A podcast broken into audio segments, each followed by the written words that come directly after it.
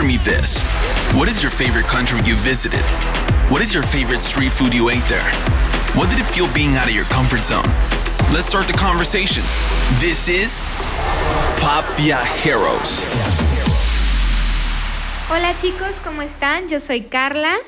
Qué gusto tenerlos otra vez por aquí. Este es un episodio muy, muy interesante. Hoy estoy aquí con Isma. ¿Cómo estás, Isma? ¿Qué tal, Carlita? La verdad, muy emocionado, triste, queriendo llorar un poco. Ya sé, es un episodio muy emotivo. Sí, caray. Si no lo saben, chicos, este ya va a ser nuestro último episodio, cierre de, esta segunda temporada que nos la hemos pasado padrísimo. Y bueno, tenemos un invitado súper, súper especial un poco secreto, podríamos decirlo, o no, porque al final de cuentas sí se... Vaya, sabemos quién falta, ¿no? Episodio sí, ya, Creo que ya todos saben quién falta. Pues no hay para qué decirlo más, Carlita. Pues hay que presentar a nuestro invitado, por favor. Claro, hoy estamos aquí con Carlo como invitado. Ahora le tocó estar del otro lado. Wow, muchas gracias por las fanfarrias, las porras y los aplausos. Oigan, sí se siente chistoso, ¿eh? Estar acá. Se siente raro, se siente raro, pero... ¿Estás listo para ser interrogado? Estoy listo para que después escriban mi biografía no autorizada. Hola chicos, soy Carlos, ¿cómo están? Me encanta estar cerrando esta temporada, este último episodio de, de esta aventura que comenzamos hace un año, que pausamos en algún momento, pero la retomamos y volvimos más fuertes. Y qué padre todas las experiencias y todo lo que nos hemos compartido. La verdad es que sí, ¿eh? mira, 14 episodios, Carlita. 14 episodios. 14 países, no, creo que no repetimos casi ningún país. No. O sea, anécdotas, anécdotas muy, muy interesantes y hoy vamos a cerrar. Con una también muy interesante, para que no, no hay que decir que estamos ¿Cómo, ¿Cómo dirían en México? Como poniéndole crema a los tacos. Pero sí es un muy buen episodio el de hoy, Carlita. Digamos que el creador de los pop viajeros viene a contarnos ahora sus anécdotas, parte de sus anécdotas. A ver si son muy buenas, a ver. A ver si es ¿Qué cierto. tal? Pues a ver, Carlita. a ver, Charlie, cuéntanos. Cuéntanos un poquito de tu background. ¿Quién es Carlos? Cuéntanos. Bueno, pues yo soy Carlos Alvarado. Ese es mi nombre real. Tengo un nickname que ya han escuchado, Charlie, Carlo. Ahorita vamos a hablar un poquito más de eso, pero bueno. Las diferentes personalidades. Sí, mis alter ego, ¿no? Pero bueno, yo soy de la Ciudad de México. Aunque Jireco se enoje, Jireco, perdón, yo no tengo problema con decir mi edad. Tengo 38 años. soy de 1982 y muy, muy orgulloso de, pertenecer a esa generación análoga que nos tocó toda la transición de pues todo lo que conocíamos, ¿no? Como lo retro ahora a lo actual, a lo digital, ¿no? Yo soy una persona que está como un poco atrapada entre esas dos eras y para mí es mm, muy difícil a veces entender el mundo que tengo que vivir ahora porque mi visión del mundo tiene todavía pues mucha nostalgia por lo que se vivía en el pasado. Entonces, bueno, me tocó nacer y crecer en Ciudad de México hasta los 16, 17 años por ahí. Y después eh, yo vivía con mis abuelos, que en paz descansen. Mi mamá este, vive aquí en Querétaro también, pero en ese tiempo yo vivía con ellos y nos vinimos a, a Querétaro buscando un poco más de seguridad, estabilidad, un nuevo horizonte, ¿no? Para volver a empezar. Y mis abuelos, como lo, lo mencioné, este, tal vez en algún episodio, pues fueron los que me impulsaron mucho a, a moverme, ¿no? A romper con, con la conformidad y, buscar nuevos horizontes. Y pues básicamente eh, eso. esas son tus raíces. Esas son mis raíces. ¿Y en qué momento empezaste a tener esta curiosidad por los idiomas? Porque, bueno, no sé si sepan, para los que no nos han escuchado tanto, pero Charlie es políglota, él habla ocho idiomas. Entonces, Ay, más o menos. Ay, más o menos. Platícanos, ¿cuándo empezó esta búsqueda por comunicarte en otro idioma? Yo creo que desde la infancia. Tuve una infancia, mm, yo diría un tanto diferente a, la, a la común. Bueno, yo me comparo con mis amigos, ¿no? Los compañeros que tuve en la secundaria, en la primaria. Y siempre fui como un chico muy introvertido. Fui muy solitario, no era de salir al recreo a jugar fútbol, odiaba el fútbol, nunca me gustó el soccer. No me gustaban los trabajos en equipo, siempre fui como una persona más apartada, ¿no? De los grupitos, siempre fui así. Y entonces, ¿qué hacía yo en los recreos? Pues me iba a la biblioteca de la escuela y me encantaba leer, me encantaba agarrar estas enciclopedias del año del caldo, estos libros así enormes, llenos de polvo, que lo acumulaban porque creo que nadie los tocaba, pero a mí me atraían mucho y más los que eran en otros idiomas. Entonces, gracias a, mi familia tuve la oportunidad de acudir a una escuela bilingüe, pues casi toda mi vida tuve esta educación bicultural y bilingüe y pues agarraba los libros en inglés, y leía y me gustaba investigar cosas nuevas y me gustaba de repente agarrar libros que estaban en francés, libros que estaban en, en italiano y a pesar de que yo no entendía nada, me encantaba como ver palabras raras para mí, ¿no? O sea, despertaba mucho mi curiosidad y muchas veces hacía eso, o sea, al, al no generar como tantas conexiones con mis compañeros, ese tiempo lo invertía en descubrir cosas por mí mismo, ¿no? Entonces, pues sí, gran parte de, mi infancia fue así. No, no fui el, típico niño que, salía a jugar con los amiguitos. Mm, prefería quedarme en casa escuchando música. Amaba la música, amaba grabar eh, canciones que me encantaban en el radio. Ya sabes, le ponías play rec bueno, a los chavorrucos como yo entenderán de lo que estoy hablando, pero antes teníamos grabadoras, ¿no? Y entonces escuchabas el radio y si te gustaba una rola, tape. exacto, ponías un cassette y le ponías play rec para, para que se grabara, ¿no? Tu canción o lo que quisieras, ¿no? Recordar. Entonces, así, así pasé mucho tiempo de mi infancia. Wow. Y la verdad es que está bastante interesante porque que no, o sea, muchas veces dicen que uno cuando lee libros conoce mundos distintos, ¿no? Y a lo largo también de todos los episodios hemos dicho que también los idiomas abren nuevos mundos. Entonces, tener ambas cosas, o sea, yo la verdad no soy mucho de leer y creo que creo que como millennials nos hace falta eso. Un poquito, un poquito, pero cuéntanos, Char, esa parte que ese sentimiento porque obviamente, como dices, ¿no? La curiosidad te empezó a despertar el amor por los idiomas. Ve conocer diferentes libros, cosas curiosas que no podías ni ver tú, empezar a descubrir que sí las podías entender con el esfuerzo, la dedicación. ¿Qué sentías dentro de ti en esos momentos? Pues mira, como, como les decía, yo empecé a construir un mundo ideal para mí, porque siendo muy honesto, la primaria fue una etapa muy difícil para mí eh, sufrí bullying. Yo creo que muchos de nosotros hemos padecido el acoso y el hostigamiento de los compañeritos, no es nada nuevo. Pero para mí sí fue algo que me marcó y entonces mi refugio era eso, o sea, como que transportarme a ese mundo alterno y olvidarme un poco de los problemas y sumergirme, ¿no? En los libros y como tú dices, cuando no entendía las palabras, sabía cómo usar los diccionarios y entonces empecé yo a hacer pues mis notas, mi, mi, vocabulario. Me acuerdo que tenía una enciclopedia en casa también donde venían así glosarios de alemán, glosarios de italiano, de francés, y me encantaba estar descubriendo qué significaban las palabras. Y así, y así este, pasaba muchísimo tiempo, se me iban las tardes, incluso los fines de semana, haciendo eso. Y no se diga con las canciones en inglés me encantaba cantar en inglés y como no entendía del todo, porque en las canciones vienen muchas palabras pues difíciles que no ves en la escuela, también me encantaba descubrir lo que significaba cierta palabra o cierta frase en una canción y luego cantarla yo. Wow. Entonces yo hacía mis conciertos, me encerraba en mi recámara y me ponía a cantar así con el cepillo de mi mamá, que era mi micrófono. Creo que todos lo llegamos a hacer en algún, momento. Creo que todos, todos lo hicimos y me ponía a cantar enfrente del espejo y yo me sentía pop star y, cantaba en inglés y wow, o sea, para mí transportarme a ese mundo imaginario era increíble. Y entonces creo que me dio mucha, pues sí, curiosidad por seguir despertando esas sensaciones en mí a través de estas actividades raras, ¿no?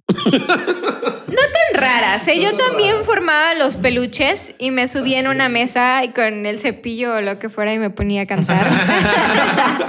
Pero bueno, creo que yo, yo para la cantada nada más no. Somos dos, Carlita, la verdad. Sí, nada más en la regadera, en mi casa. Y entonces, Charlie, a ver, ¿nos podrías decir que todo esto que nos comentaste eran tus motivaciones principales, ¿no? O sea, en tus primeros años de vida, ¿esas eran tus únicas motivaciones o existía alguna otra motivación? Pues no, yo creo que existían muchas cosas que me motivaban, aparte de los idiomas y la música, el teatro. De repente lo descubrí por azares del destino. Tengo una amiga que ahora vive en Canadá. Saludos, Pau, si estás oyendo esto que fue la que me invitó en sexto de primaria a ingresar a un grupo de teatro, porque ella veía que tenía cierta inclinación artística, ¿no? Y entonces un día me dijo, oye, Carlos, ¿no te interesa entrar a un grupo de teatro? Y yo, sí, o sea, no pensé dos veces. Fui a la audición, me acuerdo que canté, bailé, quién sabe cómo, pero tenía muchísimas ganas de entrar. Y entonces entré, tenía como 11, 12 años, sexto de primaria, sí creo que por ahí. Y así fui, fui descubriendo como más cosas en mí, ¿no? Ya la actuación también me motivaba. Las cosas como más banales, vamos a decir, no sé, los videojuegos tal vez, el Nintendo, me motivaba, pero era más como una especie de sedante para no, para no sentirme como me sentía por esta cuestión del bullying en, en, ese tiempo. Pero las demás actividades de verdad me llenaban y me motivaban mucho como para sentirme bien y cada vez mejor y cada vez más seguro de mí mismo porque era un niño muy inseguro por lo mismo, porque no tenía como esta interacción con mis amigos o con mis compañeros, ¿no? Claro. Entonces, pues ya cuando entré al teatro y me subí a un escenario y empecé a cantar y empecé a bailar y aparte tenía el apoyo de los otros compañeros que eran todos veinteañeros, yo era el único chiquillo ahí, este adolescente, y pues todos me acogían, ¿no? Como el, yo no sé, la mascota, ¿no? El hermanito chiquito. Y entonces eso me empezó a dar mucho más seguridad para, pues sí, como para seguir creciendo, ¿no? En otros ámbitos. Claro. Oye, platícanos un poquito. Hiciste mención que, que en algún momento de tu vida se mudaron de la Ciudad de México a Querétaro. Platícanos un poquito más de esta mudanza que, no sé, yo siento que aunque sea de una ciudad a otra, pues uno como niño o adolescente experimenta culture shock y miedos y traumas. Entonces, platícanos un poquito acerca de esto. Exacto, fue mi primer culture shock. a pesar de estar en el mismo país, para mí fue muy, muy impactante. ¿Cuántos eh, años tenías? Tenía como 16, como 15, 16 años la edad de la punzada total. Nadie me aguantaba. Ya tenía eh, mm, amigos más sólidos en la secundaria. Jireco, por ejemplo, a ella la, conocí en ese tiempo. Uy, saludos, Jireco. Este, no, no la invitamos hoy porque ya, ya me conoce súper bien. Pero bueno, este, ¿a qué iba? A que yo ya tenía un círculo de amigos, ya tenía mucha seguridad en mí mismo que había adquirido a través de, de estas nuevas amistades en la secundaria ya tenía mi rutina de irme, no sé, a patinar. Me encantaba la pista de hielo. Vivía por satélite Lo Más Verdes allá en Ciudad de México y allá había una pista de hielo. Me iba con los amigos. Luego nos íbamos a las plazas, a Mundo E, a Plaza Satélite Comercial. Y ya mi vida estaba pues muy bien. Y de repente a mis abuelos se les ocurre cambiar de aires porque ya sabes, la violencia en Ciudad de México, que nos robaron una camioneta, que nos robaron la casa, que nos robaron, ya sabes, todo. Y entonces se hartaron y dijeron, nos vamos de aquí, ya no podemos más, es muy inseguro, necesitamos cambiarnos y Querétaro. Y Querétaro está a, bueno, dos horas y media, tres horas de Ciudad de México, no es así de que te ibas a Chihuahua o a Chiapas o a, ¿no?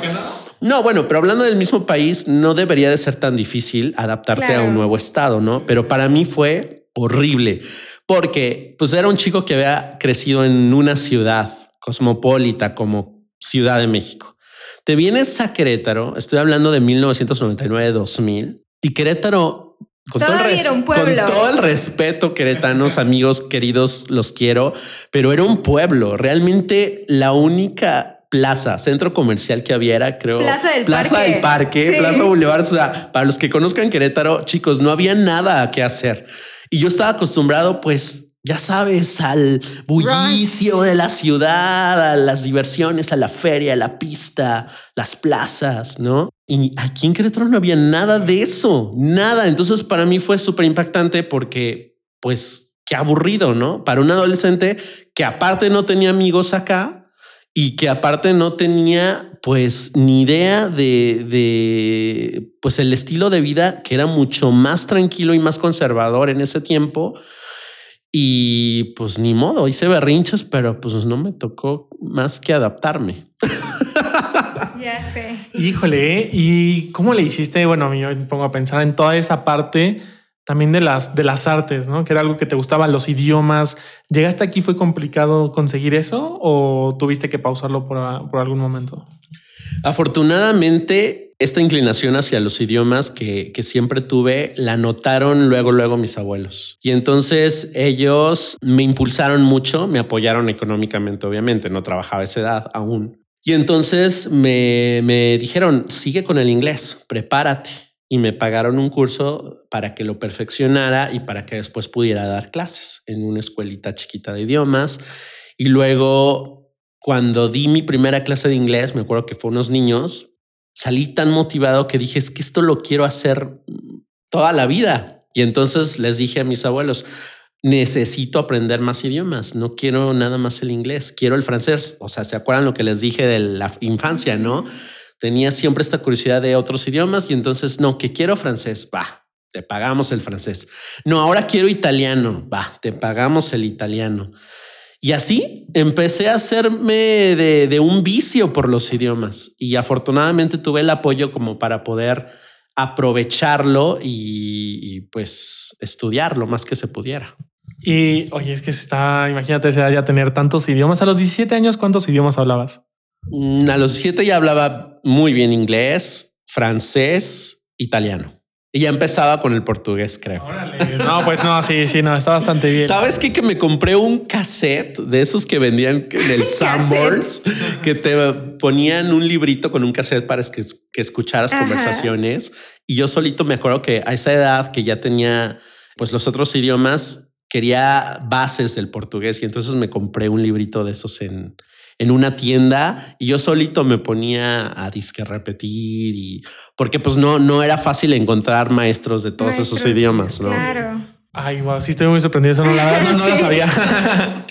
Pero oye, Charmia, mucha gente, y lo hemos dicho, muchas veces quieren aprender un idioma, tal vez por un trabajo, etcétera, pero principalmente para viajar. ¿Llegaste a viajar a esa edad? Cuéntanos, a ver, ¿cuál fue tu primer viaje al extranjero teniendo toda esta diversidad de idiomas? El primer viaje al extranjero que hice fue a Europa. Fuimos mis abuelos y yo de nuevo a Italia y a España. Italia fue algo que me llegó así como, como cuando yo creo que te gusta una persona, ¿no? Y esa persona te coquetea, te, te- te cierra el ojo. Porque cuando ya andaba con esta onda de los idiomas, empezaba a buscar en la televisión, en los canales de cable, en ese tiempo, no había Netflix. Películas chicos. italianas. Em, Ajá, de repente le cambiabas y me encontraba con una película francesa y luego una película italiana. Y entonces, no, me, me seducía completamente escuchar estos idiomas en las películas. Me acuerdo que en una de esas vi La vida es bella en la televisión y dije, wow, qué película, qué historia, el idioma. Y, yo quería eh, dominarlo y viajar a Italia. Y entonces, como les decía, yo estaba trabajando en una escuela de idiomas con niños, daba clases a niños y juntaba mi dinerito, ¿no? Y entonces empecé a hacer como mi ahorro en mi cochinito, literal en un cochinito, Para irte a Italia. Ajá, para irme a Italia, según yo. Y entonces, un día bajo muy serio con, con mis abuelos y les digo, oigan, quiero ir a Italia. Y ellos, pues la verdad, mis abuelos nunca habían salido del país, o sea, eran muy conservadores. Ellos siempre prefirieron viajar en México, eran muy viajeros, pero dentro de México. Y entonces, pues la propuesta no se les hizo tan descabellada porque se los vendí muy padre, ¿no? eran muy religiosos, muy católicos, sobre todo mi abuela. y entonces le dije, abue, Imagínate conocer al Papa. En ese tiempo estaba todavía el Papa Juan Pablo II. Dije, imagínate ir al Vaticano. Y le enseñaba en los libros, en las enciclopedias que teníamos. No había internet en ese entonces todavía. Y entonces le decía, mira las fotos y, y como que les empecé a meter el gusanito. Total, que un día los convencí para que fueran a una agencia de viajes a preguntar cuánto costaba un viaje hasta allá. Y entonces, pues nos daban un precio así estratosférico para mí. Cuando me dijeron el presupuesto, yo dije, no, pues cuándo. ¿Saben cuánto tenía yo? Tenía como cinco mil pesos, y seis mil pesos ahorrados de, mi trabajo. Y en ese momento yo los tenía, estaba como tan decidido de ir que yo los traía yo en mi bolsa, los cinco mil y pico de pesos guardados. pago. Y cuando la señorita de la agencia de viaje de viajes nos dice, este, pues cuesta tanto, saco el dinero y le digo, ¿podemos dar un adelanto? y mis abuelos se me quedan viendo así de, no, espérate, espérate, o sea, no es mucho, o sea, eso no es nada, o sea, es mucho dinero lo que hay que pagar. Pero yo creo que me vieron la cara, o sea, de desesperación de no es que este sueño no se me puede ir ahorita, que me dejaron que pagar ese, ese como enganche, ese adelanto y pues de ahí para el real. O sea, ya no hubo forma pues de cancelarlo. Afortunadamente se, se, venían los, los tiempos navideños, Navidad, este año nuevo. Yo iba a salir de vacaciones de la escuela, entonces íbamos a tener el tiempo. Y mis abuelos ambos trabajaron para petróleos mexicanos mucho tiempo. Tenían su, eran, eran, su buen aguinaldo. eran pensionados y cada diciembre les llegaba un buen aguinaldo, un, sí, sí, un buen dinero. Y pues ya nada más se, se, quedaron viendo uno a otro, moviendo la cabeza como pues ya, ya nos embarcó este cuate, ya suelta la lana, ya vámonos, vamos a conocer ahí este, al Papa, vámonos a Italia, vámonos a España a ver qué show y que nos vamos. Nos vamos, nos vamos. En ese tiempo, como les decía, estaba estudiando italiano y también mi maestra de italiano, Claudia, por si estás escuchando esto, te lo voy a mandar, Claudia Fuerte. Ella fue la que me empezó a enseñar italiano primero y este le dije, ¿qué crees, Klaus? Nos vamos a ir a Italia. No, no, no. Entonces me, me agarra y me dice, no, vámonos todos. Yo también quiero ir y que la llevo también a la agencia de viajes. Ella ya trabajaba, era mayor que yo y pues tenía un poco más de pues disposición económica y entonces este sí, también se embarcó y nos fuimos mi maestra de italiano, ahora amiga mía, mis abuelos y yo al viajecito. Wow, qué viaje, qué aventura. Sí, bueno, eso es apenas el preludio, ¿no? O sea, cómo, el cómo. Claro, y bueno, aparte de este viaje, este, ¿llegaste a vivir en algún momento en el extranjero? Sí, híjole, es que me, me encantaría decir todos los detalles, pero no tenemos tanto tiempo. Pero resumido, hicimos ese viaje a Italia. Para mí fue increíble conocer un país pues tan diferente, ¿no? En muchas cuestiones se parecen mucho a nosotros los italianos, pero en otras pues es, otro mundo, ¿no? Es el viejo mundo. Entonces es como un poco viajar al pasado y ver todas estas ruinas, el Coliseo, no, unas ciudades de sueño, de cuento. Y bueno, España me gustó también, pero realmente España pues es muy como México. No vi como tantas diferencias, pero Italia sí me impactó mucho en muchos sentidos. Regresamos de este viaje y yo dije, el próximo tiene que ser ya. Quién sabe a dónde, pero me tengo que volver a ir porque desde la sensación de subirme al avión, que yo no le tenía miedo al avión como Silvia, hasta el momento de aterrizar y bueno, disfrutar todo el viaje, para mí fue una adicción. O sea, no, no, podía, no podía dejar de, de sentir esta emoción antes de los viajes y en el Inter y después de ellos. Y entonces regreso y mi siguiente idioma fue el japonés el japonés porque también un día casualmente estaba cambiándole la tele y me encuentro con un canal japonés y estaba como un siempre en domingo. ¿Se acuerdan de estos programas de, de cantantes que salían? Y bueno, era algo así, pero en japonés. Y a mí me llamó muchísimo la atención ver cómo ponían los subtítulos para que la gente cantara la canción, ¿no? Y yo decía, wow, esos jeroglíficos se ven increíbles. o sea, me encantaría entenderlos. Y entonces me consigo una escuela de japonés, ¿no? Bueno, una escuela que tenía un maestro de japonés. Me meto a estudiar, me encanta, me engancha totalmente. Hago una amistad muy padre con este chico que me empieza a enseñar. Se llamaba Koji. No sé si, si, si por ahí siga, por, por eso digo se llamaba porque le perdí el rastro desde hace mucho tiempo. Pero nos hicimos muy amigos y entonces él venía a México a aprender español y entonces en sus ratos libres, ajá, él enseñaba japonés, ¿no?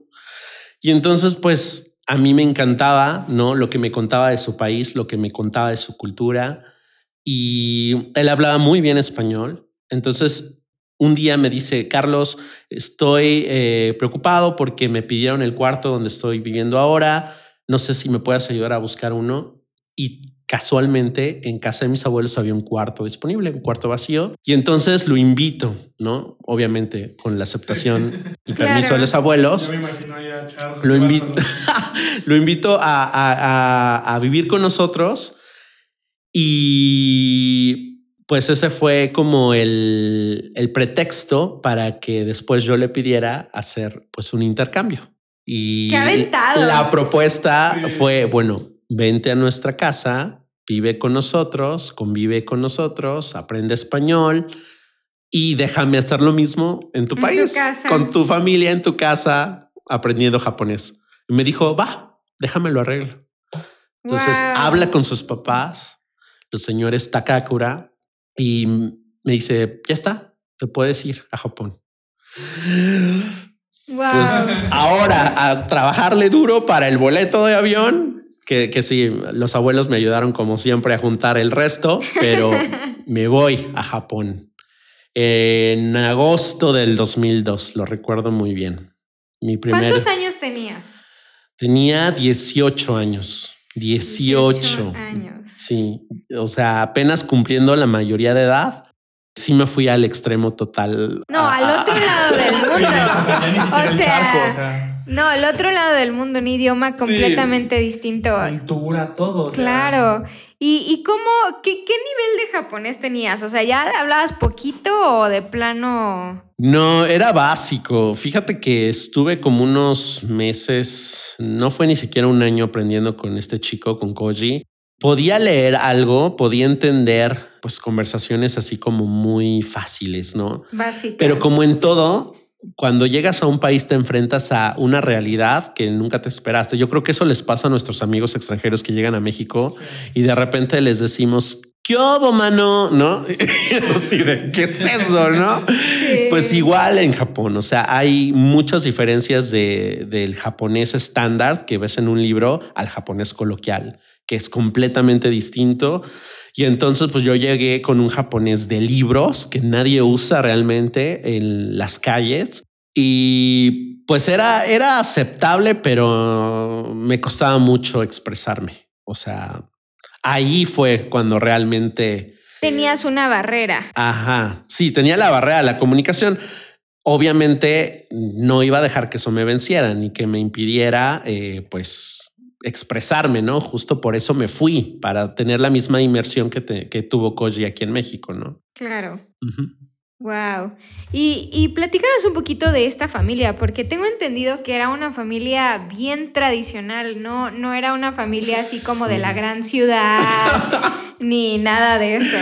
La verdad es que fue, fue muy chistoso desde el comienzo. Fíjense que para los que han ido a Japón, yo creo que van a entender lo que voy a decir ahora, pero de verdad es como viajar a otro planeta. Me acuerdo que el vuelo pues fue larguísimo, son horas y horas de, de volar. Llegué a Tokio, salí del avión, me acuerdo que eran como 6, 7 de la tarde, y lo primero que me impresionó fue el tamaño del sol.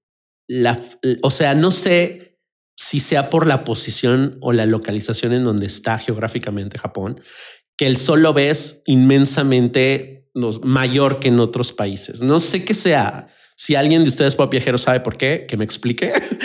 Pero sales y ves el sol así como una pelotota Y dices, claro, por eso el imperio del sol naciente. O sea, es que de verdad es impresionante. Eso me impactó mucho. El olor de, del aire, que yo nunca había percibido que el aire tuviera un olor hasta que llegué a Japón.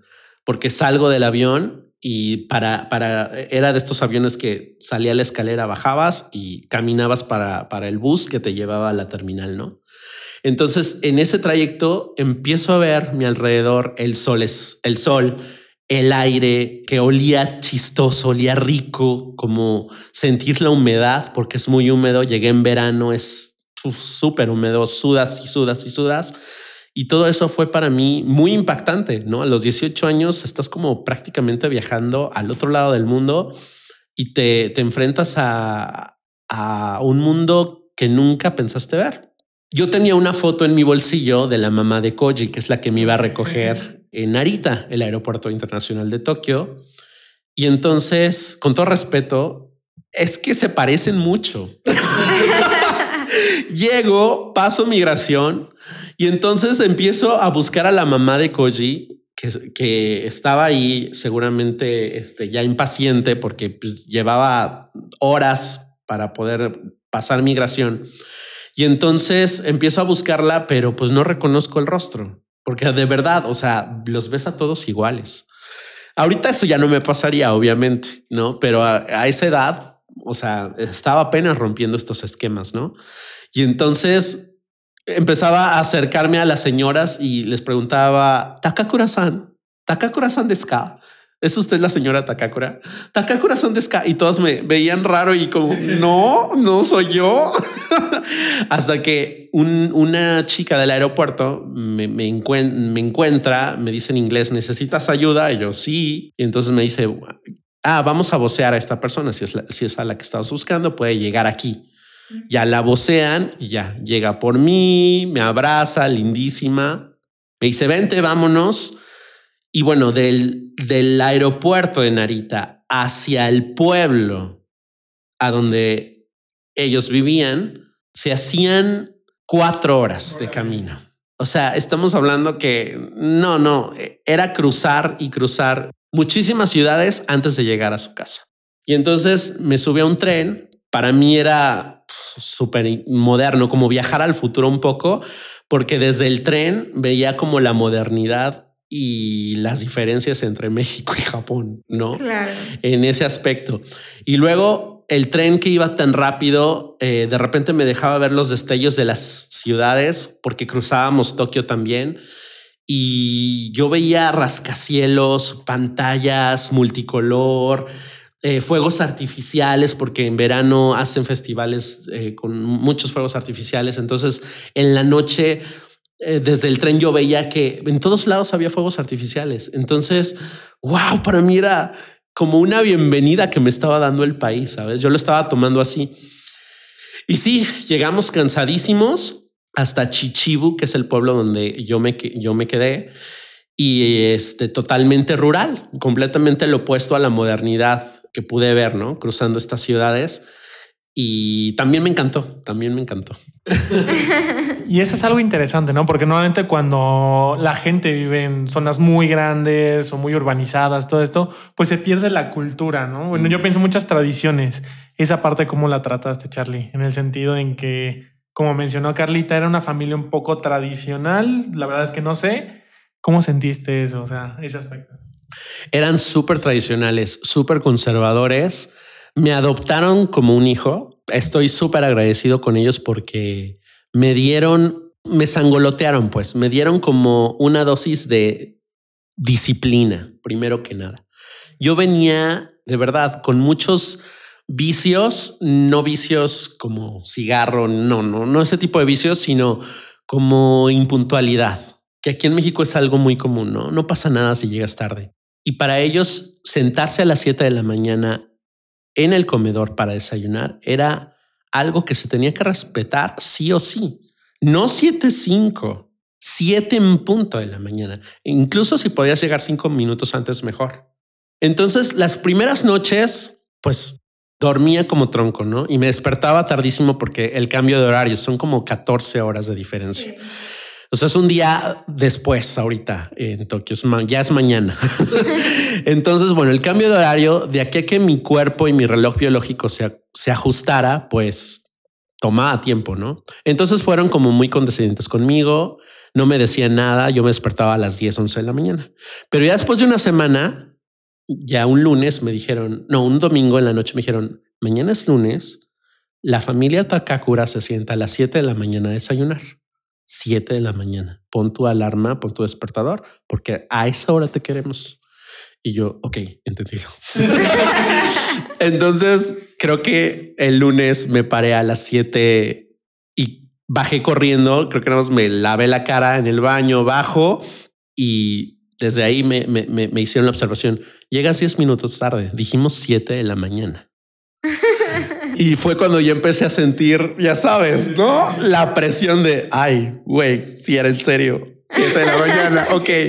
Bueno, luego la abundancia de la comida, ¿no? Tenía yo pescado, jamás había comido pescado a las 7 de la mañana. Tenía arroz, tenía ensalada, tenía sopa miso, que es como tofu, tenía té, tenía yogur, tenía fruta, bueno, un banquete y ellos esperaban a que yo me comiera todo. Entonces imagínense, mi cuerpo tardó muchísimo en poder adaptarse. Comer a ese ritmo. Eh, Ajá, para comer tanto y tan temprano. Sí. Entonces, no, bueno, yo pasaba unas diarreas terribles, chicos, porque no, mi estómago estaba así como, ¿qué está pasando aquí? No. Claro. Y bueno, adaptarte a estos horarios tan estrictos y comer tanto, pues no, no era fácil para mí, ¿sabes? Sí. Wow, todos esos son como cositas que pues nada más puedes experimentar en casa ajena, ¿no? Principalmente, ¿no? Y aparte el sentimiento de que alguien ajeno te diga eso. Claro. O sea, tan directos para hacer eso. Sí, bueno, y, y, eso de vivir en la casa de una familia, pues es bien diferente a vivir, por ejemplo, con roomies o algo así, porque pues de plano son como le dicen en inglés, my house mom and my house dad, ¿no? O sea, no es de que llegas y haces lo que quieres, o sea, es que llegas y pues tienes que acatar las reglas. Ellos ya tienen una forma de hacer las cosas y pues te están dando hospedaje. Sí, sí, sí, Y a ver, Char, cuéntanos de todo este viaje. Ahorita esta es una anécdota de muchas que yo creo que tienes. Cuéntanos algunas otras que para ti han sido memorables, no sé, en comida, religión, cómo se hablan. Cuéntanos más anécdotas. Pues Japón es espectacular en muchos sentidos. Los paisajes son increíbles. Tienen esta costumbre de admirar a la naturaleza. Entonces de repente tenía estas excursiones con ellos o con amigos que pude hacer allá para hacer el famoso hanami, que es ver cuando los árboles de cerezo florecen en primavera. Entonces, esos espectáculos para mí son inolvidables.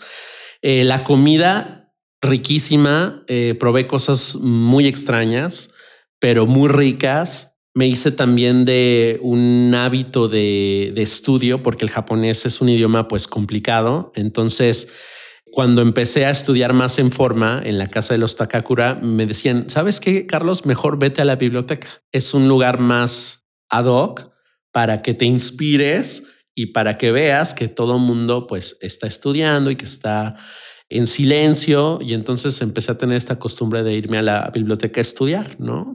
Una o dos horas. Entonces, bueno, eso también es algo que no olvido porque pues después me marcó para tener cierta disciplina con, con mis costumbres acá en México. ¿Qué más? El onsen, el onsen que son estos lugares de aguas termales donde la gente va a relajarse, se sientan eh, por mucho tiempo a sentir el agua caliente, a ver la naturaleza, porque están diseñados para estar en el exterior y ver el bosque y ver eh, los pájaros, ¿sabes? Es, es una experiencia que también no, no olvido nunca y es por eso que he ido tantas veces a Japón. Hasta el día de hoy he vuelto cinco veces a Japón. Me encanta. Es el país que más has visitado, aparte de... Sí, sí, e, es el que más he visitado después de Estados Unidos, creo. Pero sí, es, es una relación ahí medio tóxica que tengo con, con ese país. Y digo tóxica porque siempre tengo como mm, no sé, como situaciones incómodas en mis viajes a Japón, donde todavía no puedo encontrar ese equilibrio y armonía entre tantas reglas y las costumbres, ¿no? A las que ya me adapté, pero hay, hay unas que todavía no logro entender. Pero bueno, no se trata de criticar, se trata de, de hablar de lo bonito, de lo positivo. Oye, y bueno, se nos acaba el tiempo, pero platícanos un poquito cómo es que todas estas experiencias dan origen a lo que ahora es Now y Nichiboku. Pues todo esto es el pretexto de haber fundado eh, la escuela con un muy buen amigo que ahorita está viviendo en China, Eric, saludos. Saludos. Eh, sí, pues esta curiosidad que, que los dos tuvimos de, de, romper estos esquemas, de aprender nuevas cosas y compartirlo. Entonces, hace 10 años aproximadamente, él y yo iniciamos este proyecto de, de, de Now Center Idiomas y Nichiboku, que es la escuela de japonés, nuestros patrocinadores. Y lo fundamos para poder impulsar a personas que tienen o tenían los mismos sueños que nosotros, ¿no? Claro.